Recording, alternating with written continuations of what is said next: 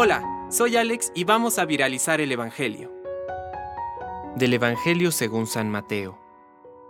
Se acercaron a Jesús los discípulos de Juan y le dijeron, ¿Por qué tus discípulos no ayunan como lo hacemos nosotros y los fariseos? Jesús les respondió, ¿acaso los amigos del esposo pueden estar tristes mientras el esposo está con ellos? Llegará el momento en que el esposo les será quitado, y entonces ayunarán. Nadie usa un pedazo de género nuevo para remendar un vestido viejo, porque el pedazo añadido tira del vestido y la rotura se hace más grande. Tampoco se pone vino nuevo en odres viejos, porque los odres revientan, el vino se derrama y los odres se pierden. No, el vino nuevo se pone en odres nuevos, y así ambos se conservan. Palabra de Dios.